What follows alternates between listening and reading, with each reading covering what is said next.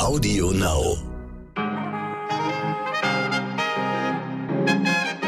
Guten Morgen, liebe ZuhörerInnen, äh, guten Tag und guten Abend, je nachdem, wann Sie uns hören. Heute ist Freitag, der 12. November. Ich bin Michel Abdullahi und hier ist für Sie heute wichtig mit unserer langen Version.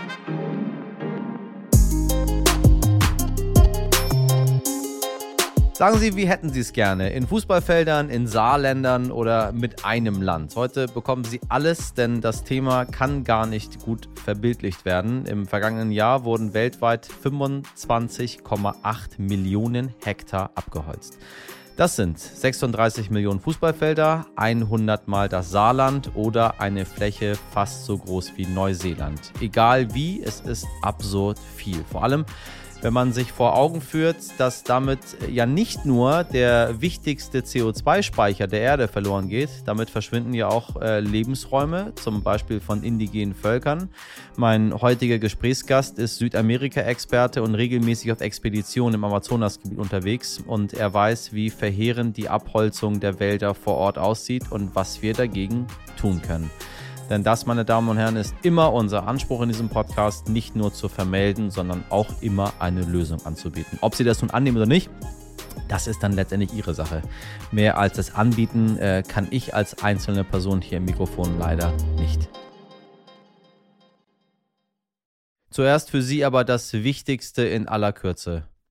Kanzleramtsminister Helge Braun hat seine Kandidatur für den CDU-Vorsitz angekündigt. Olaf Scholz will Deutschland winterfest machen und zwar mit einer weitreichenden 2G-Regelung und im Konflikt mit der EU um die Migrantinnen in Belarus hat Machthaber Alexander Lukaschenko im Fall neuer Sanktionen mit einer scharfen Antwort gedroht, nämlich das Gas einfach abzustellen. Ja, soll er doch, sage ich ganz einfach. Soll er doch. Äh, wir möchten kein Gas von ihm haben, wenn äh, Menschen als Faustpfand an der Grenze ausgesetzt werden. Mein lieber Alexander Lukaschenko. Mach doch, was du willst. Bei uns hier im Podcast hat die Vizepräsidentin der Bundesärztekammer, Ellen Lundershausen, am Mittwoch äh, noch Boosterimpfungen nach sechs Monaten für alle Personen gefordert. Jetzt legt der bayerische Ministerpräsident Markus Söder einen drauf und fordert Boostern für alle schon äh, ab fünf Monaten. Und während wir hier mit den Inzidenzen und den äh, richtigen Maßnahmen dazu ringen, möchte Oberösterreich als erstes Bundesland in Österreich ab Montag einen regionalen Lockdown für Ungeimpfte einführen. Oha, das könnte uns wahrscheinlich auch drohen. Wir bleiben beim Thema, also bei den Bildern zum Karnevalsbeginn aus Köln, liebe HörerInnen, äh, habe ich mir, um ehrlich zu sein, echte Sorgen gemacht. Ich kann ja schon irgendwo verstehen, dass wir alle, ja, wahrscheinlich wirklich alle, na, wobei nicht alle, einige nicht, aber naja, ich glaube, sehr, sehr viele haben einfach keine Lust mehr auf Corona, ähm, dass man das Schlimme in dieser Welt mal vergessen, ordentlich feiern möchte. Aber die Bilder von tausenden Menschen im Kölner Straßenkarneval, ja, da weiß ich auch nicht so genau. Die Stadt spricht sogar davon, dass einer der Party-Hotspots in der Altstadt gestern regelrecht vollgelaufen war. Voll an Menschen und voll mit Alkohol sozusagen. In die Bars und Kneipen hat man zwar nur Geimpfte oder Genesene reingelassen, trotzdem können beide Corona übertragen und erkranken im besten Fall vielleicht mit einem milderen Verlauf. Politisch jedenfalls war Corona das Thema gestern im Bundestag. Von den 2G-Winterfestplänen von Olaf Scholz äh, habe ich Ihnen schon kurz erzählt. Mein Kollege und Politikexperte Philipp Sandmann in Berlin hat für Sie ganz genau hingehört und mir folgende Sprachnachricht aus dem Zug geschickt. Also die Corona-Lage ist schon jetzt die erste große Zerreißprobe für die Ampelkoalition, die ja noch nicht mal im Amt ist. Äh, die Ampel hat halt einen Gesetzentwurf vorgelegt, der jetzt nicht wirklich schlecht ist, aber er wirkt ein bisschen aus der Zeit gefallen. Denn im August hätte man wahrscheinlich noch gesagt, ja, ein gutes rechtliches Konstrukt für die Zeit nach der epidemischen Lage von nationaler Tragweite. Aber in einer Zeit, in der die Zahlen wieder explodieren, kurz vor dem Winter, fehlt es auch der Ampel an einer klaren Corona-Strategie. Die wirklich drängende Frage ist gerade, welche Pläne haben Grüne, SPD und FDP eigentlich, die Corona-Welle wirklich zu brechen? Äh, die Ampelkoalitionäre, die sprechen immer von Rechtssicherheit, aber das ist dem Virus im Zweifel halt egal. Und die ersten Bundesländer rufen auch schon nach Hilfe, zum Beispiel Sachsen, wo die Zahlen ja wirklich sehr, sehr hoch sind. Und ehrlicherweise war die Rede von Olaf Scholz, dem bald Bundeskanzler, da am Donnerstag im Deutschen Bundestag wenig aufrüttelnd und lässt eine Frage ziemlich offen. Wie will die neue Regierung die Impfkampagne eigentlich wieder anfeuern? Denn das ist wirklich eine, vielleicht sogar die einzige langfristige Lösung gegen Corona. Also ich glaube, an den Gesetzentwurf werden SPD, Grüne und FDP noch mal ran müssen, beziehungsweise ein bisschen nachbessern. Am besten pünktlich bis zur nächsten Ministerpräsidentin-Konferenz am Donnerstag, dann mit hoffentlich mehr Einigkeit. Apropos Einigkeit, gestern gab es noch eine Sache, die zum Reizthema werden könnte, was die Ampel-Koalitionsverhandlungen betrifft, sagt Philipp. Ja, und das zweite Thema ist das Thema Migration und Flüchtlinge. Da, so hören wir hier in Berlin, soll es schon auch ziemlich unterschiedliche Meinungen geben. Äh, die Grünen wollen wohl einen ganz anderen Kurs fahren als SPD und FDP. Und die balde Opposition im Bundestag, die Union, die wirft den Grünen zum Beispiel vor, dass sie mit ihren Plänen sogenannte Pull-Faktoren für Flüchtlinge schaffen. Also, dass die dann nur noch nach Deutschland kommen, weil es hier halt mehr Geld gibt als woanders. Und die Grünen, die wollen diese Geldleistungen für Migranten sogar noch erhöhen.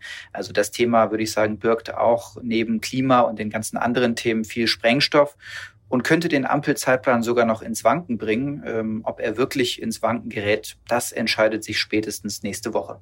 Denn dann gehen die Verhandlungen weiter und wie der grünen Bundesgeschäftsführer Michael Kellner gesagt hat, wird die nächste Woche entscheidend sein für den weiteren Zeitplan. Wir bleiben gespannt.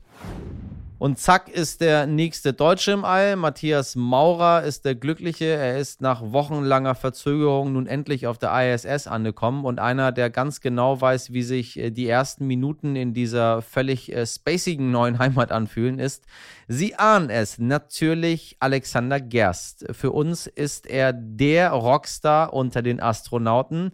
Wobei ich sagen muss, liebe Redaktion, für mich ist der Rockstar unter den Astronauten nach wie vor Juri Gagarin, aber das mal, ähm, wobei er ist der Rockstar unter den Kosmonauten. Okay, dann ist, ähm, dann ist Gerst der Rockstar unter den Astronauten und Juri Gagarin bleibt im Herzen äh, von ihrem Moderator der Kosmonaut ähm, Rockstar aller Zeiten. Auf jeden Fall hat äh, Herr Gerst, mein TV-Kollegin, im Skype-Interview Folgendes dazu erzählt, wie es denn da oben so ist in den ersten Minuten. Wenn man dann die Luke aufmacht, dann ähm, bricht es so ein bisschen über einen herein. Ja, man, man schwebt in dieses fantastische Labor. Das ist ja letztlich riesig im Vergleich zu dieser Kapsel. Es riecht anders. Ja.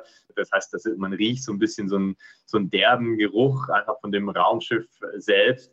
Dann äh, die ISS hat nochmal einen ganz anderen Geruch. Für mich hat das so ein bisschen so gerochen wie so ein, wie so ein U-Boot oder wie so ein Maschinenschuppen für eine Weile. Dann war das aber weg. Irgendwann riecht die wieder komplett neutral.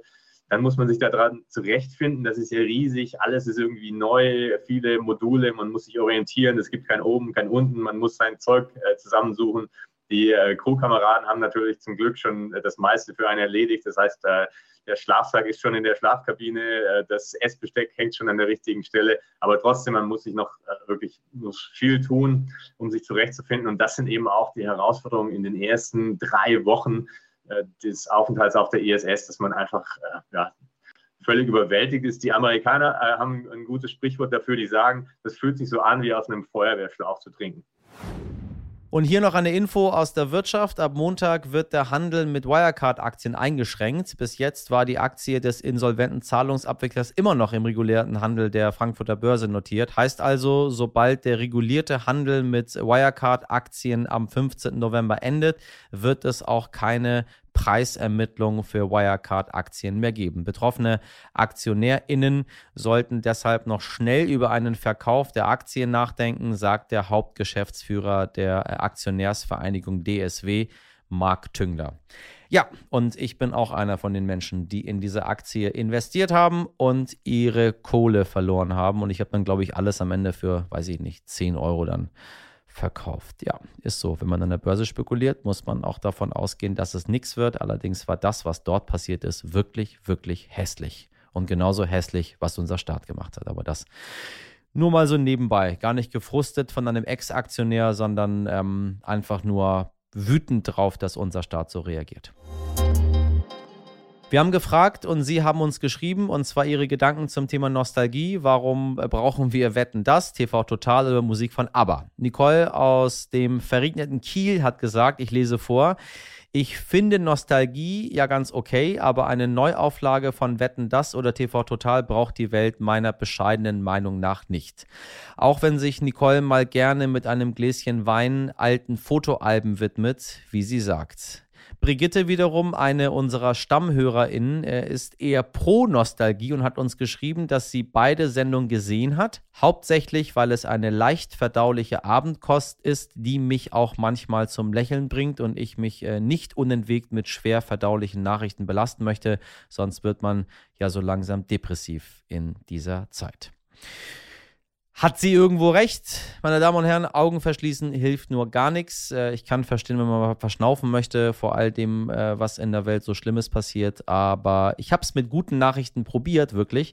Gute Nachrichten kommen nicht so gut an bei den Leuten. Anscheinend mögen wir es, uns so ein bisschen im Leid zu suhlen. Also, ich versuche Ihnen hier immer Gutes und Schlechtes parallel zu vermitteln äh, und ich freue mich, wenn Sie uns trotzdem weiterhören. Heute geht in Glasgow die 26. UN-Klimakonferenz zu Ende. Zwei Wochen voller großer Worte, pathetischer Reden und betretenem Kopfnicken. Doch so richtig ergiebig war das Ganze auch diesmal nicht. Vor allem auch, weil gewisse Akteure im globalen Klimageschehen einfach nicht angereist sind. Zum Beispiel der Präsident Brasiliens, Jair Bolsonaro. Zwar ließ er seinen Vertreter, den brasilianischen Umweltminister, ein Abkommen unterzeichnen, nachdem sich Brasilien wie etwa 100 andere Länder dazu verpflichten, bis 2030 die Zerstörung von Wäldern zu stoppen. Doch sind da viele ExpertInnen skeptisch. Brasiliens Anteil am Amazonasgebiet ist flächenmäßig so groß wie Westeuropa und daher global gesehen ein enorm wichtiger CO2-Speicher. Doch Bolsonaro sieht das Gebiet seit jeher in erster Linie als ungenutztes wirtschaftliches Potenzial. Seit vielen Jahren lässt er im dort wichtigen Regenwald abholzen und wenn etwas davon illegal ist, dann macht er es eben legal. Er ist ja der Präsident. Das ist nicht nur eine Katastrophe fürs Klima, das ist auch der Untergang für viele indigene Völker, die dadurch vertrieben werden und von denen wir noch sehr vieles über einen fairen Umgang mit dem Planeten lernen können, meine Damen und Herren. Das sagt mein heutiger Gesprächsgast, der langjährige Südamerika-Experte, Bestseller-Autor und Zeitkorrespondent Thomas Fischermann. Seit vielen Jahren beschäftigt sich Fischermann mit den globalen Zusammenhängen von Klima und Regenwald und unternimmt dafür immer wieder Expeditionsreisen zu indigenen Völkern. Zuletzt hat er auf einer solchen Reise den Sohn eines der letzten Schamanen kennengelernt und mit ihm zusammen ein Buch geschrieben. Herr Fischermann, ich grüße Sie. Guten Morgen. Hallo, guten Morgen. Äh, eine indigene Klimaaktivistin war in Glasgow bei der Eröffnung der Weltklimakonferenz vor Ort äh, und soll, so wie ich es gehört habe, nach ihrer Rede äh, bei der Eröffnungszeremonie Todesdrohung erhalten haben. Äh, haben Sie davon mitbekommen? Ja, das passiert regelmäßig. Da waren auch mehrere Vertreter von äh, indigenen Organisationen dort und äh, die sind es sozusagen, so traurig das ist und so brutal das klingt, absolut schon gewohnt. Äh, die bekommen Todesdrohungen und die Todesdrohungen werden manchmal auch wahrgemacht. In Brasilien äh, ist es eine sehr gefährliche Sache, indigener Umweltschützer zu sein oder indigener Menschenrechtsvertreter zu sein. Da wird man gelegentlich äh, bedroht, äh, tätlich angegriffen und manchmal getötet. Warum ist das so? Welchen Einfluss haben die indigenen Völker auf, auf solche Konferenzen? Ja, das ist so eigenartig, ne? Die haben an sich relativ wenig äh, Einfluss. Sie sind sehr sichtbar gewesen jetzt bei COP26 in Glasgow, es sind sehr viele Vertreter dort gewesen. Sie machen sich dann auch sehr sichtbar, ne? tragen ihren traditionellen Schmuck äh, und so etwas, aber in den Amazonasländern, um die sie dann zum Beispiel kämpfen, ähm, da haben sie einen relativ schlechten Stand. Da äh, sind sie eigentlich äh, politisch kaum einflussreich. Da können sie großen Rabatz machen, sehr sichtbar werden in Demonstrationen, bekommen aber die gesamte Macht der Mehrheitsgesellschaft auch äh, wieder entgegengedrückt. Die Indigenen gelten in Brasilien zum Beispiel, da kenne ich mich besonders gut aus, den meisten Leuten als ja, rückständig und so ein bisschen peinlich. Was ist die Rolle von Herrn Bolsonaro da auf der Konferenz? Auf der einen Seite tut er so, als wolle er den, äh, das Amazonasgebiet retten. Ähm, ähm, in Brasilien wird so viel Regenwald wie noch nie zuvor zerstört. Spielt er dann ein falsches Spielchen mit den Leuten und äh, möchte sich als großen Retter präsentieren, während er zu Hause was ganz anderes macht? Oder was ist das? Was ist, steckt dahinter? Ja, ich glaube nicht mal die Sprüche, wo er sich jetzt als Retter ähm, präsentiert oder wo er irgendwas verspricht, äh, das, das, niemand, niemand nimmt das ernst. Das ist äh, äh, das, was er seit Jahren erzählt, um äh, äh, bestimmte Kreise ruhig zu halten, gerade international. Und dann sagt er solche trickreichen Sprüche, wie zum Beispiel, wir wollen die illegale Abholzung am Amazonas bis 2030 äh, beenden. Naja, illegale, Aus, äh, illegale Abholzung äh, aufhalten heißt dann oft vor Ort auch, dass man legal abholzt oder dass man Dinge, die illegal stattgefunden mhm. haben, später für legal erklärt. Das sind so wunderbare Tricks, ja, die da angewendet ja. werden. Das ist ein Schwindler, der Bolsonaro. Wie gehen die indigenen Völker, die jetzt auch dort vor Ort sind, mit ihm um? Ja, das ist ein bisschen äh, gemischt. Man ist natürlich in einer furchtbar zerrissenen Lage, wenn man ein indigener Volksvertreter ist. Man muss sich einerseits immer mit ganz vielen Behörden arrangieren. Ohne die Behörden, also die Polizeibehörden, die Umweltbehörde, das Militär, kann man da im Wald nicht überleben heutzutage. Man ist immer wieder angewiesen auf die Unterstützung dieser staatlichen Organisationen, die von Bolsonaro und seiner Regierung aber unterhüllt und immer schwächer gemacht werden. Aber dann ist man so in diesem Zwiespalt. Ne? Einerseits ist man politisch völlig gegen Jair Bolsonaro, wenn man äh, ein indigener Volksvertreter ist, der sein Land verteidigen will. Andererseits muss man ja immer wieder zu denen zurück, immer wieder um was bitten, immer wieder verhandeln. Und das ist furchtbar schwierig. Die einen stellen sich dann eher auf die Seite von Bolsonaro und lassen sich dann gelegentlich mal mit, mit Federkopfschmuck neben ihm ablichten. Die ja. anderen gehen auf ganz klare Opposition und sagen, mit uns nicht. Wie ist denn die Lage im, im Amazonas, der, der, des sogenannten Kühlschranks der Erde oder der grünen Lunge oder wie man, man das nennen möchte? Aber auf jeden Fall äh, eine Sache, die, äh, die so elementar für diesen Planeten ist. Ähm, das äh, Anrecht möchte ich gar nicht sagen, aber alle, die, alle, alle müssen mitmachen, um den Amazonas zu schützen, weil es uns alle betrifft, auch hier jetzt in, in Deutschland. Wie ist denn die Lage? Warum wird dieser Wald zerstört und warum geht da niemand so wirklich äh, auch außenpolitisch gegen vor? Mhm. die Lage ist dramatisch. Ähm, der Wald ist seit den 60er Jahren ungefähr um 20 Prozent geschrumpft, allein auf den brasilianischen Gebieten. Das macht das Größte aus. Aber die Anrainerstaaten, die anderen äh, insgesamt ja neun Amazonasstaaten machen auch nicht sehr viel für den Schutz des Ganzen. Weitere 20 Prozent sind so ausgedünnt, also so nach dem Motto, dass da jeder dritte Baum weg ist oder jeder zweite Baum weg ist. Und dann werden die ökologischen Funktionen äh, dieses Waldes nicht mehr erfüllt. Und was dann passiert ist, äh, das Wasser, das normalerweise aufsteigt aus dem Amazonaswald und dann wieder abregnet. So ein Kreislauf. Wasser unten speichern wie ein Schwamm, einmal am Tag durch die Sonne nach oben ziehen, dann wieder am Nachmittag ab 5 Uhr mit einem Donner äh, herabregnen. Das passiert nicht mehr. Das Wasser verdunstet nicht mehr in ausreichender Menge. Der Regenfall bleibt aus und dann vertrocknet dieser Wald. Und das geht dann ganz schnell. Sodass wir jetzt nicht dazu kommen werden, dass jetzt wieder demnächst 21 Prozent, dann 22 Prozent, dann 23 Prozent des Amazonaswalds weg sind, sondern plötzlich sind dann 50 Prozent ja. weg, weil ja. eine Steppe draus wird. Was können wir von den indigenen Völkern lernen, um den Wald zu schützen? Sie sagen ja sehr schön, dass wir den richtigen Umgang mit der Natur von den indigenen Völkern lernen können. Äh, ich, der hier in Hamburg gerade hier stehe, was kann ich lernen, damit ich, damit ich das verändere? Ich, ich würde gerne lernen. Also zwei, zwei wichtige Dinge. Die verstehen schon sehr gut, also wenn sie noch traditionelle Kulturen lebendig haben, wie man den Wald lebendig hält, wie man die ökologischen Kreisläufe bewahrt. Die haben ein sehr enges Verhältnis zur Natur, die spüren, wenn sich Veränderungen ergeben, die merken am Stand der Flüsse zu einem bestimmten Zeitpunkt, wie das ökologische Gleichgewicht ist, ob es trockener geworden ist, welche Fische wegbleiben, welche Insekten wegbleiben. Das ist ganz unglaublich, was ich da erlebt habe. So ein Einfühlungsvermögen in die Natur. Ähm, die haben dann auch entsprechende Dinge, die sie daraus ableiten. Also sie haben Schutzgebiete für Tiere, zum Beispiel auf ihren riesigen Reservaten, wo dann im yeah. Jahr nicht gejagt werden darf oder auch drei Jahre lang nicht gejagt werden darf. Alles das äh, findet statt. Sie wissen, wie man Feuer bekämpft mit äh, Schneisen, mit Gegenfeuern. Das sind alles traditionelle Methoden, die sie hervorragend anwenden. Was ich aber vor allem in der letzten Zeit bei Ihnen gelernt habe, ist, wie rabiat man sich auch wehren kann gegen die Zerstörung. Wenn man so von oben auf den Amazonas draufschaut, sieht man ganz viel Verwüstung schon, ganz viele Felder, Sojafelder oder Weiden. Aber man sieht diese großen, runden Gebiete, wo einfach nur Baumkuppen sind, ab und so ein Fluss dadurch. Und das sind sehr oft indigene Gebiete. Also irgendwie haben sie es geschafft, sich da zu verteidigen. Und das passiert mal mit Gewalt. Das sind die vielen Todesfälle, das sind die vielen Kriege, die dort völlig unbekanntermaßen stattfinden unter dem Laubwerk. Und oft passiert es mit äh, äh, sehr geschicktem Arrangieren mit den Behörden, sehr geschicktem Verhandeln, sehr geschicktem penetrantem immer wieder Auftreten äh, vor Polizeibehörden, Feuerwehrbehörden, äh, die da mal löschen sollen und so. Das machen sie zum Teil sehr gut. Haben wir als Europäische Union irgendeine Chance, ähm, die Zerstörung des Amazonas aufzuhalten? Ja, das eine sind ja die Handelsabkommen, bei denen wir Druck machen können, wo wir bestimmte Bedingungen stellen können. Die führen meistens aber nicht sehr weit, weil das Motto bisher immer war, wenn die Europäer uns unser Soja nicht abkaufen, das auf abgeholzten Flächen entstanden ist, dann kaufen die Chinesen es uns eben ab und da sind die Europäer uns Brasilianern eher egal. Ich kann mir vorstellen, dass sich das ein bisschen ändert, wenn man stärkeren Druck macht und wenn man eine lautere Stimme erhebt.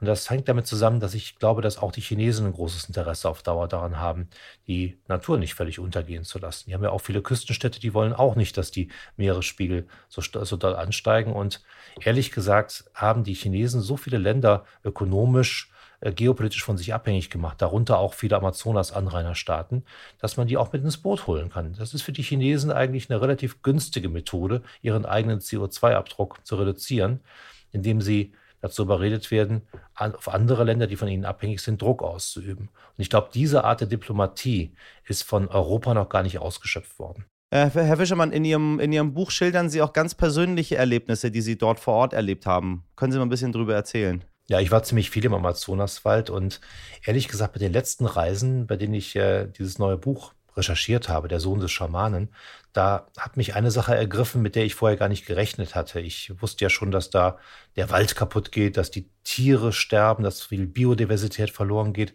Aber ich habe dort gelernt, bei diesem Schamanensohn, der heißt Julifari Uhutini, dass dieses menschliche Wissen dort eben auch verloren geht. Da sind Leute, die schon seit Jahrhunderten, vielleicht seit Jahrtausenden mit bestimmten Pflanzen umgehen, mit bestimmten Heilungstechniken umgehen, die alle in den Wald gebunden sind. Die beziehen die Mittel dafür aus dem Wald und das Wissen darüber aus dem Wald.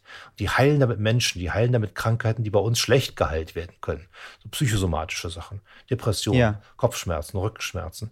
Und wenn der Wald weg ist, dann können die das nicht mehr machen.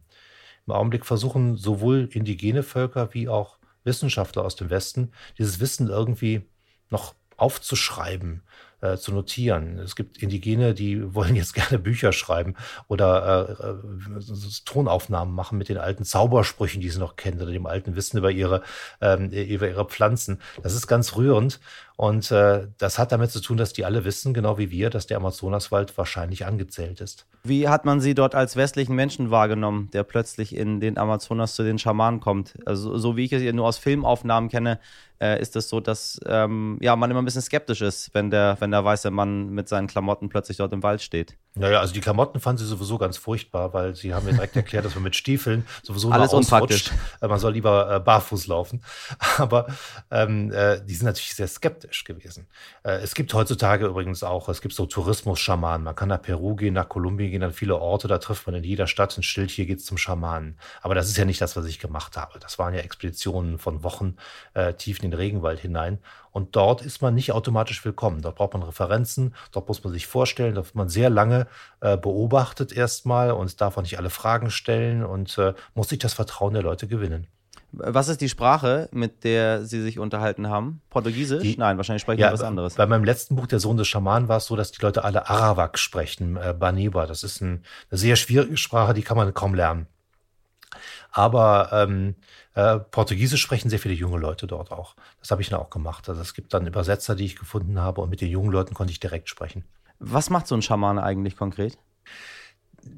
es gibt nicht den Schamanen, das ist wirklich bei jedem Volk komplett anders. Und das fand ich auch wieder so wahnsinnig, dass man da bei jedem was anderes äh, erlebt. Bei dem Volk, bei dem ich war, der Jolifari Huhutini, mein Co-Autor dann auch bei dem Buch, der hat eine ganz besonders bizarre Art zu heilen. Äh, denn bei uns im Westen kennt man es ja so, dass man zum Arzt geht, der fragt, was man hat, und dann gibt er einem eine Tablette, dann nimmt man eine Aspirin an als Patient. Bei den Huhutini setzt sich der Schamane hin, hört sich auch an, was das Problem ist, und nimmt dann selber die Medizin ein. Und der Patient nimmt sie nicht ein. Der, ähm, diese Medizin ist in aller Regel eine extrem starke Psychodroge. Die heißt äh, mit dem wissenschaftlichen Namen DMT, Dimethyltryptamin. Und ähm, die wächst dort in der Form von kleinen Hülsenfrüchten oder in der Form von Harz unter Baumrinden. Die wissen ganz genau, wo sie das Zeug finden. Das wird konzentriert, zusammengekocht, in der Sonne getrocknet und dann geschnupft, also mit einem hohlen Knochen in die Nase geblasen. Und dann ist man in der anderen Welt. Das dauert ungefähr zwei Sekunden. Man äh, fliegt durchs Universum und ist auf dem anderen Planeten, wo man dann die Götter und Geister und Vorfahren darum bitten kann, den kranken XYZ zu heilen.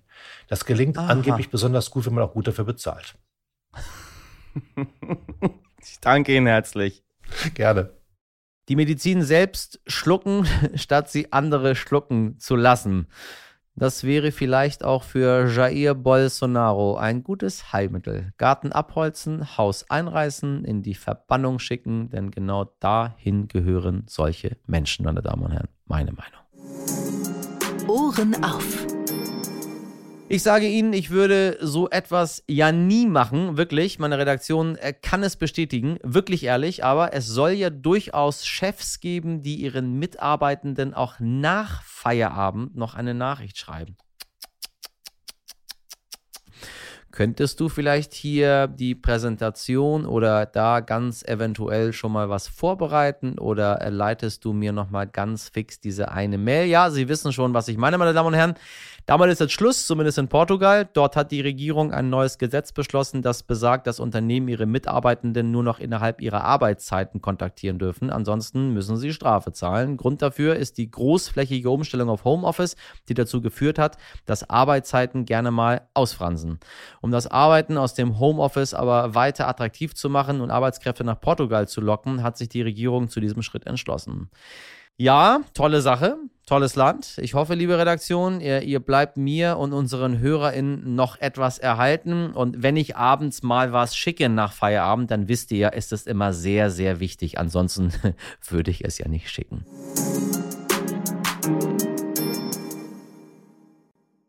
Das war's schon wieder und äh, sofern ich am Montag keine Fotos von meiner äh, Sackresch trinkenden Redaktion im Postfach finde, würde ich mich freuen, Sie dann zu einer neuen heute wichtig Woche begrüßen zu dürfen. Äh, mir dürfen Sie auch nach meinen Arbeitszeiten schreiben, immer gerne heute wichtig als Stern.de. Hören Sie uns, abonnieren Sie uns und empfehlen Sie uns weiter. Meine hoffentlich noch keine kofferpackende Redaktion bestand heute aus Sabrina Andorfer, Mirjam Bittner, Dimitri Blinski und Frederik Löbnitz. Produziert diese Folge für Sie Andolin Sonnen. Ich wünsche Ihnen ein wunderbares wundervolles Wochenende. Wir hören uns Montag ab 5 Uhr wieder. Bis dahin machen Sie was draus. Ihr Michel Abdullahi.